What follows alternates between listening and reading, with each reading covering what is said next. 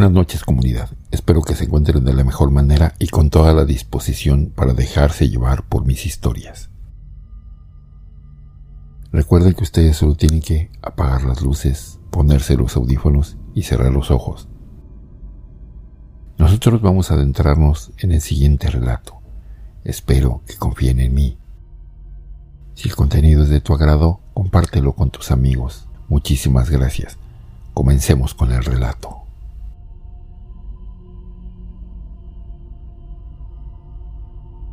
Dieron comienzo las ceremonias a la medianoche. Éramos demasiadas mujeres. Contar a cada una resultaría imposible a causa de la densa oscuridad. Internadas en un viejo cementerio abandonado, intentaríamos ingresar a la vieja escuela. Por una noche se abría la oportunidad de ser aceptada, solo por una noche y nada más. El rito era simple. Para ingresar había que convencer a las antañas hijas de la luna ellas le servían a la más anciana y hermosa lechuza. Escuché su voz. Fue tan clara que atravesó el lugar con un breve suspiro. Las más jóvenes e impacientes se levantaron de su lugar y la recibieron con ademanes y alabanzas. Un extraño brillo rosado envolvía a la lechuza. Su piel de porcelana denotaba más años de los que pudiera tener un ser humano. A pesar de todo, era demasiado surreal. Traté de concentrarme. Me acerqué a donde estaba la lechuza, rodeada de montones de mujeres desnudas que tomaban baños de luz y oscuridad. Bailé sobre las puntas de mis pies e hice vueltas de carro. Utilicé con astucia y gracia los movimientos de mi cuerpo. Después, lloriqué sobre sus faldas. Distinguí unas risitas en el sombrío fondo, también susurros entre los viejos árboles sin hojas. Comprendí que las ceremonias eran algo más que ser aceptadas en la vieja escuela. Entre nosotras tomaron forma criaturas extrañas y danzaban al ritmo de una perversa sinfonía. Encendieron una gran hoguera de leña verde, donde descubrí siluetas femeninas en el fuego. La lechuza se impresionó por mi hábil visión y me dijo que eran las hermanas quemadas por la Inquisición. Me explicó que sus almas se burlaban de la purificación a la que fueron sometidas. El grito de una novata y joven pelirroja atrajo la atención del grupo.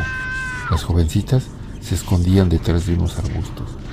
Señalaban a una cabra que caminaba en dos patas y que tenía los cuernos retorcidos y los ojos tan oscuros como el mismísimo cielo negro sobre nuestras cabezas. La lechuza hizo una reverencia. Nos pidió que dejásemos que la cabra se acomodase junto a la hoguera.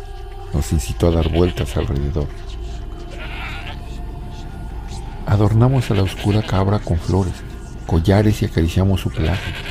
Sentía que me dolía el alma al acercarme. Ahora el aquelarre ha sido completado, dijo la vieja lechuza. Noté que mudé de ropa, sentí que caí de la gracia de los cielos y perturbaba con mi presencia a las demás. Aunque no fui la única en ser aceptada, fui yo quien dio inicio al peregrinaje. Sabía que la entrada a la vieja escuela estaba en una de las criptas, en un lugar apartado de los curiosos. Junto a las hijas de la luna nos marchamos. La siniestra cabra se quedó con la vieja lechuza detrás. Escuché los gritos de las que fallaron y no fueron aceptadas. Sin embargo, todas sabíamos lo que significaba errar en nuestras pretensiones. Al amanecer terminaron las ceremonias en el viejo cementerio abandonado.